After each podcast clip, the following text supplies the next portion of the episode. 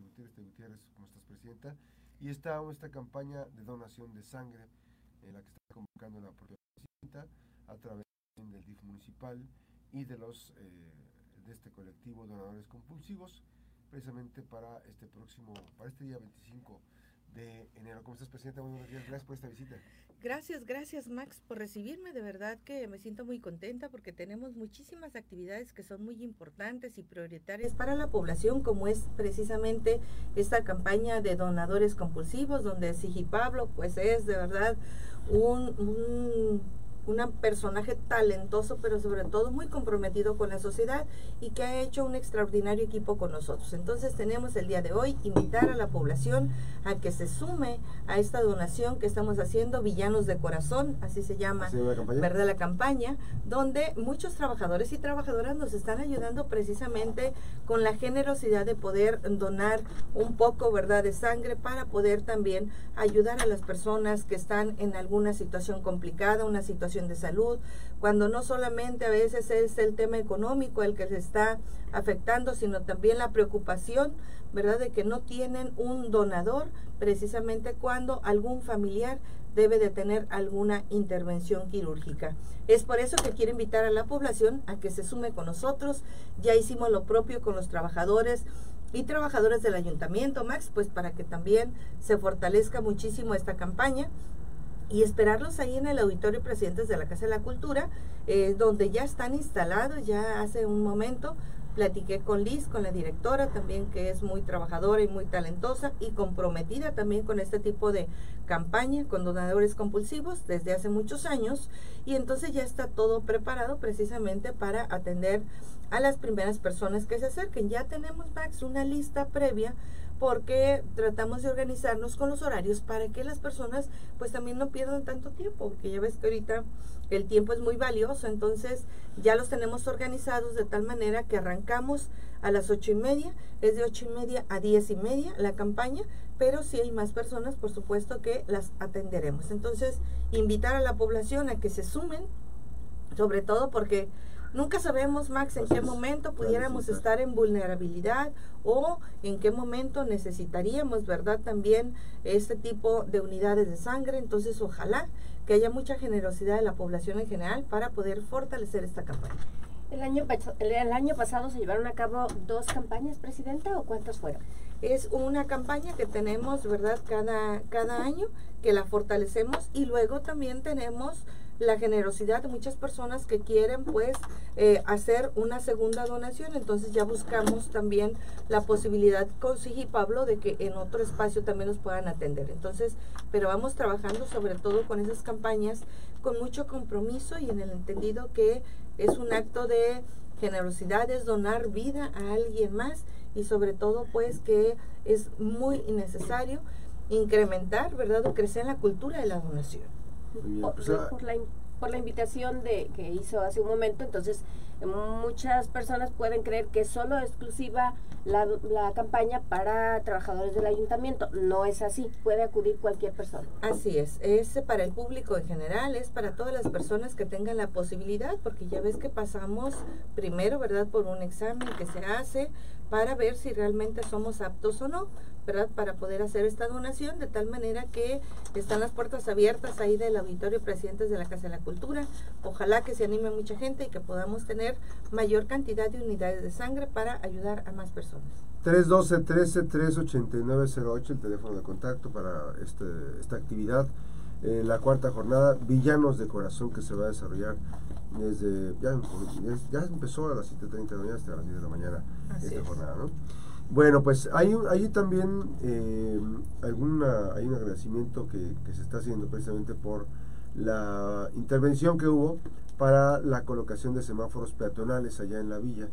Eh, estas eh, actividades este, en este cruce de Pablo Silva, esquina con Diego García Conde, donde pues está ubicada la secundaria Moisés Sáenz Garza.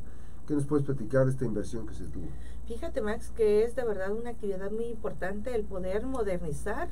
Todos los cruceros viales son necesarios y en el caso de este crucero no tenía un semáforo. Ya tenían más de 15 años pidiendo que se pudiera atender esta petición, sobre todo Max, porque no solamente la secundaria, y la secundaria, ¿verdad? Es muy importante porque tiene más de 700 alumnos entre los dos turnos, pero luego tenemos, a un lado tenemos la primaria y tenemos un preescolar. Entonces son más de mil alumnos los que diariamente acuden a estas instituciones educativas y por consecuencia era un caos vial en el momento en que entran los chicos de la secundaria, que entran los chicos de la primaria y por supuesto los niños y las niñas de preescolar. Es por eso que atendiendo esta petición, nosotros instalamos ya en los semáforos, ¿verdad?, en este crucero que son muy importantes y por supuesto que un semáforo peatonal que es súper necesario para sobre todo resguardar la integridad de todas las personas que transitan por esta avenida, que es una avenida principal y es prioritaria, como es la Pablo Silva,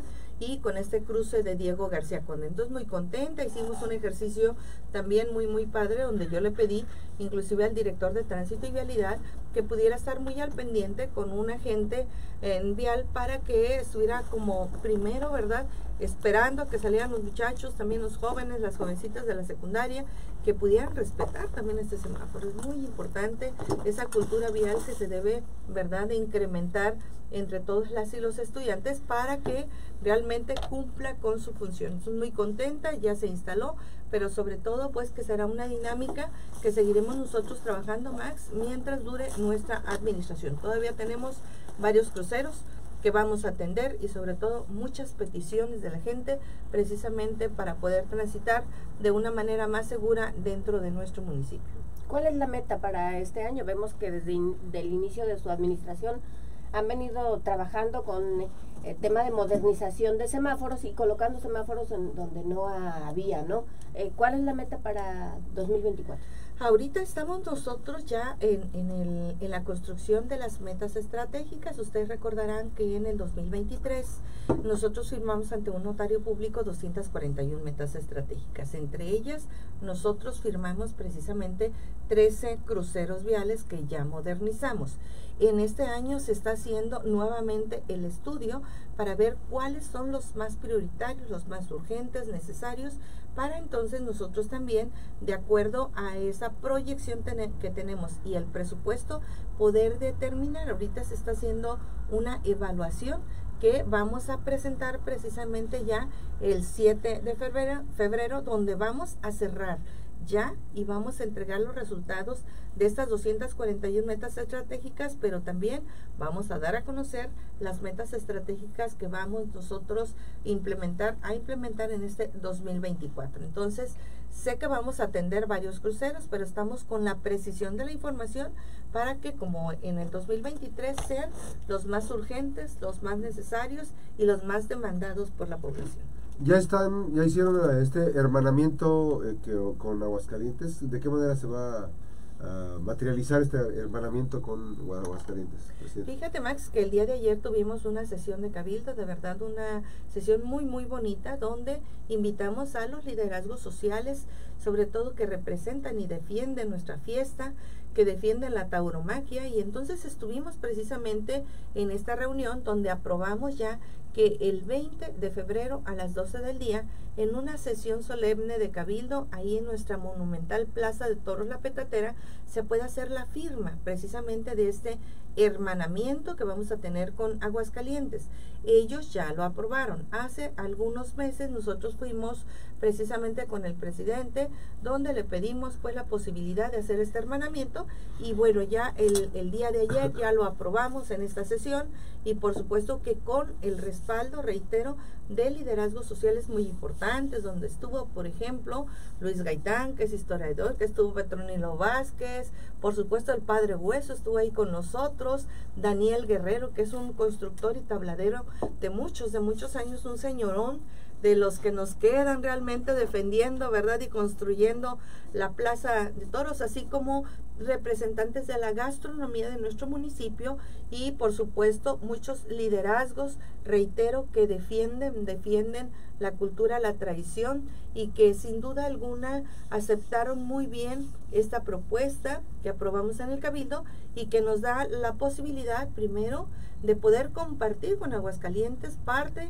¿verdad?, de toda la cultura que tenemos en nuestro municipio, pero también de aprender de ellos, Max. Ellos nos llevan más de 30 años, ¿verdad?, de diferencia en lo que es precisamente la, la, construcción de sus fiestas, que son de las mejores también que tenemos a nivel nacional y que tienen una proyección mundial, al igual como tiene una proyección mundial nuestra Plaza de Toros La Petatera, hay que decirlo también, ¿verdad?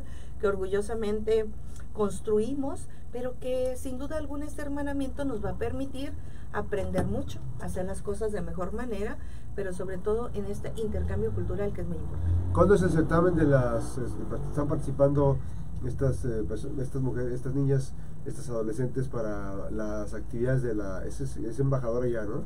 No, fíjate que, son, son reinas. ¿Hay reinas? ¿Sigue siendo reinas? En este caso de, reinas ah, la que, la que es representante la mandan a la feria de Colima, ¿no? Ajá. Eh, fíjate que tenemos mucho, tenemos mucha mucha actividad en ese sentido. Tenemos siete, siete jovencitas que son las que están participando. De verdad que cada una de ellas con mucho talento, con mucha capacidad. Y, este, y, decirte que estamos muy emocionadas por la dinámica que están viviendo. Ya viene precisamente este, este certamen, ¿verdad?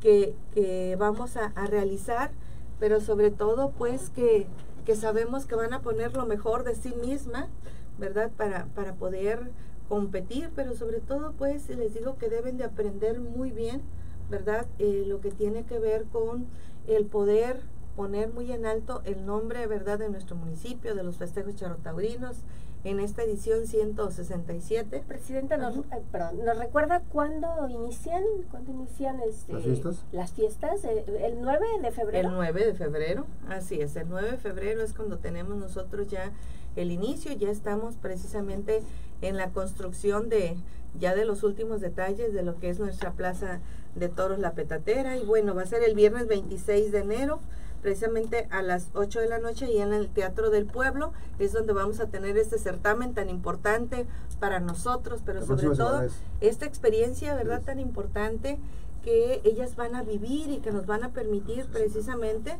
¿verdad? El poder, es el día ya, es el día de mañana, mi hermoso, se nos van los días realmente volando, pero sí. es el día de mañana, invitar cordialmente a todas las personas a que vivan la fiesta, a que empecemos precisamente a motivarnos para vivir en plenitud esta experiencia en la edición 167 de nuestros festejos charrotaurinos muy importantes. Yo les digo que tienen que ser los mejores de la historia y cada edición tiene que ser mucho mejor. Es por eso que estamos empleando todo nuestro talento, nuestra capacidad en la organización de estas fiestas, de tal manera que podamos, ¿verdad? También generar las mejores condiciones para que la gente sea feliz. Yo les digo que merecemos ser felices, trabajamos mucho, pero también tenemos que divertirnos. Así es.